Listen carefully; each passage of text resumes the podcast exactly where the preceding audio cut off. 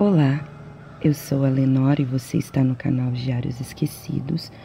Hoje eu vou contar para vocês mais uma tradução de creepypasta do Reddit feita por mim. Ela foi escrita originalmente pelo usuário Dr. Price Compendium. Quem quiser visitar a página, basta ir nos comentários. Você acredita em sereias? Esse usuário garante que todas as histórias que ele conta tem um fundo de verdade, mas ele não diz o que é real e o que não é. No fim, quem decide é o leitor. Tire então as suas próprias conclusões. Vamos lá? O Diário do Capitão. Nota do autor. Esse documento faz parte de um diário de bordo encontrado em um navio que afundou na década de 1960. A água danificou algumas partes, o que tornou os registros um pouco incompletos. Também é possível que alguém deliberadamente tenha deixado de escrever ali por achar que era desnecessário. Eu não tenho certeza. Parte dessa história é verdadeira. 23 de maio de 1968, 11 da manhã. Zane, meu assistente, está correto esses idiotas não têm a mínima ideia do que estão fazendo. Eles alugaram meu barco e contrataram a mim e a Zane para carregá-los por aí. Encheram o deck com diversos equipamentos tecnológicos, achando que se tornaram o próximo Capitão Gancho. Nenhum deles parece ter 100% de certeza sobre como navegar ou sequer sobre como usar os equipamentos que eles mesmos trouxeram. Que piada! Graças a Deus, pelo menos eles pagaram adiantado. Três deles, Rich, Simon e Tom, o verdadeiro líder do grupo, passaram as últimas quatro horas tentando, sem sucesso, descobrir como transmitir um sinal de rádio. Aquela hippie esquisita que eles trouxeram com eles, Morveran, não parece interessada em ajudar. Ela tem passado os dias sentada no convés do navio, desenhando focas. Ela me mostrou alguns dos desenhos e depois me perguntou se eu já tinha visto uma sereia. Eu respondi, por brincadeira, que não se encontravam mais delas por essas bandas e ela me respondeu: Por quê? Vendo as trapalhadas dos idiotas abaixo do convés tentando enviar ou captar uma transmissão, eu disse a ela que hoje em dia Todo mundo ouve música no rádio em vez de escutar as sereias e seus cantos. O pior é que eu acho que ela acreditou em mim. Ventos aumentando um pouco, mas nada além do normal. Combustível acabando. 24 de maio de 1968. Meia-noite. O clima esteve bom hoje, calmo e ensolarado ótimo para pescar se eu não estivesse participando de um projeto de, entre aspas, piratas. Eu sempre imaginei que a vida de pirata seria mais glamurosa do que ficar tentando captar e enviar sinais de rádios ilegais. Nós precisamos voltar ao porto para reabastecer e os idiotas foram conversar com os moradores atrás de conselhos sobre transmissões de rádio. Aposto que a pessoa para quem eles perguntaram sabia do que estava falando, porque eles finalmente conseguiram captar algo. O sinal era fraco e a música era terrível, mas eles pareciam animados.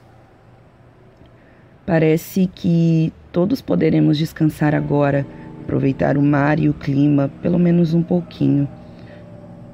Hoje, navegamos um pouco mais para longe do que nos últimos dias. Já não é possível avistar a terra firme desse ponto onde nos encontramos, e nem sequer é possível ver navios à nossa volta. O céu esteve azul e límpido, típico do verão que se aproxima. Observei Morveran, a garota hippie, e imaginei que ela estava desenhando focas novamente, embora eu esteja um pouco distante para enxergar.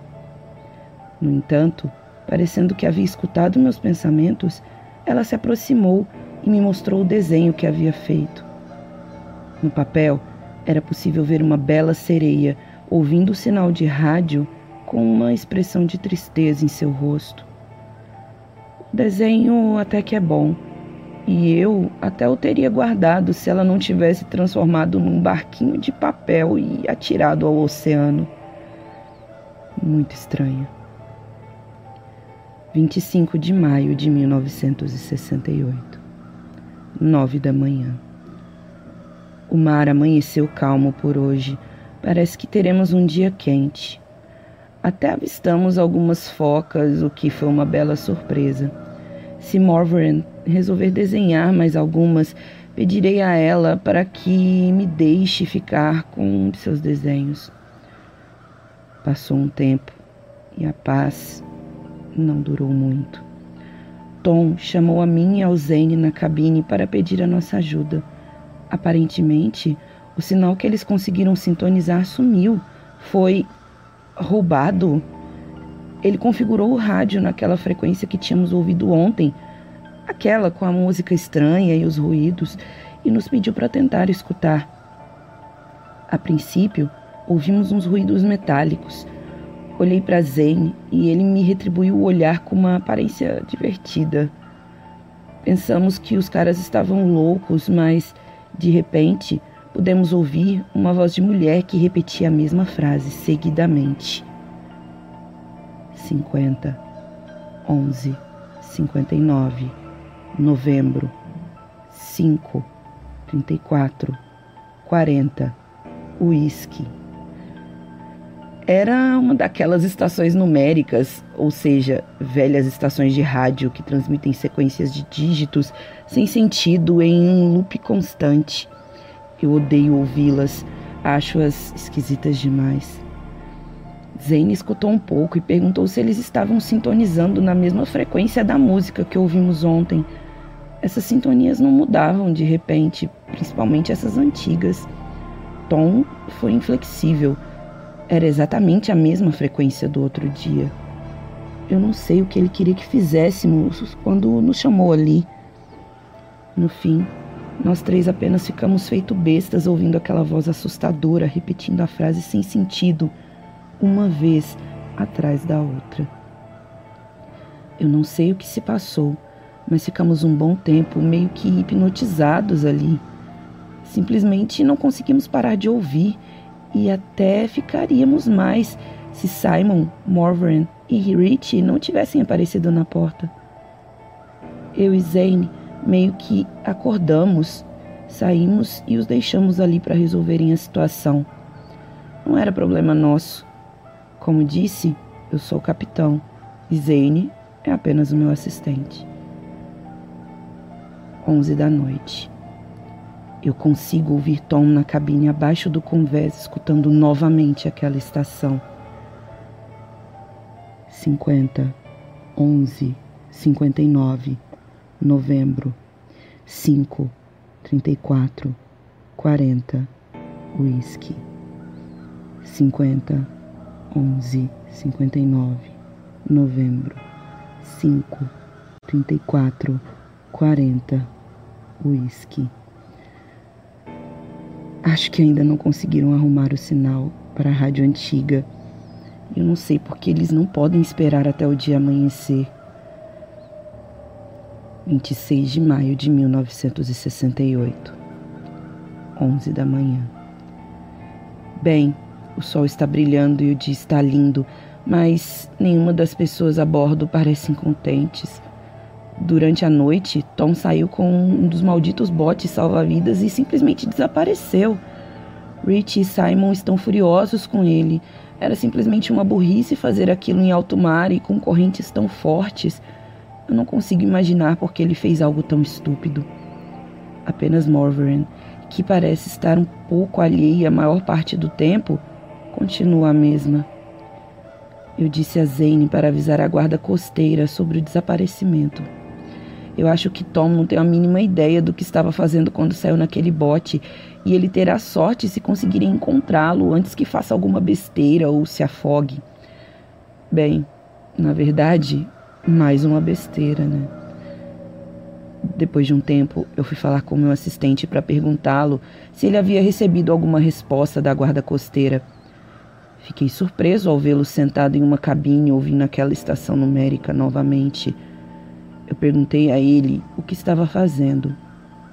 Ele apontou para o rádio e me disse que ouvir aquela voz e aquela frase era relaxante. Há algo poético nisso, ele disse. 50, 11, 59, novembro, 5, 34, 40, whisky. 50, 11, 59, novembro, 5, 34, 40, whisky. A loucura e a burrice devem ser contagiosas, eu pensei. Não há nada de poético ou relaxante naquela voz estranha. Quando perguntei novamente sobre a guarda costeira, ele me disse que ela já estava à procura de Tom. Morven, a hippie com cara de drogada, estava no convés novamente, mas sem desenhar. Ela segurava a grade de proteção, olhando para o mar, meio que em direção à ilha. Eu perguntei a ela se ela morava ali naquele local. Ela disse que morou, que sua família era dali também e apontou para a água, me pedindo para que olhasse.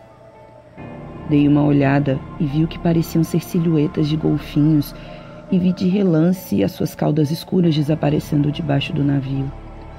Não era uma visão incomum para mim, como capitão. Havia visto golfinhos seguindo meu barco por diversas vezes, mas certamente era algo encantador para quem era novo no mar. A noite chegou e não obtivemos nenhuma palavra da guarda costeira ainda.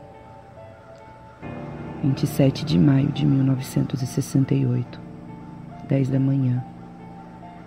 Há algo que preciso dizer sobre a estação que os idiotas captaram. Eu não vou dar uma de Zane e dizer que a voz é poética, mas há algo ali que me atrai. Hipnótico, talvez, terapêutico. Rich e Simon deixaram o rádio tocando enquanto dormiam e amanheceram dizendo que nunca se sentiram melhores. Eles realmente estão com as aparências ótimas e parece que não estão mais nem aí para o desaparecimento do Tom. Talvez eu tente dormir ouvindo a transmissão.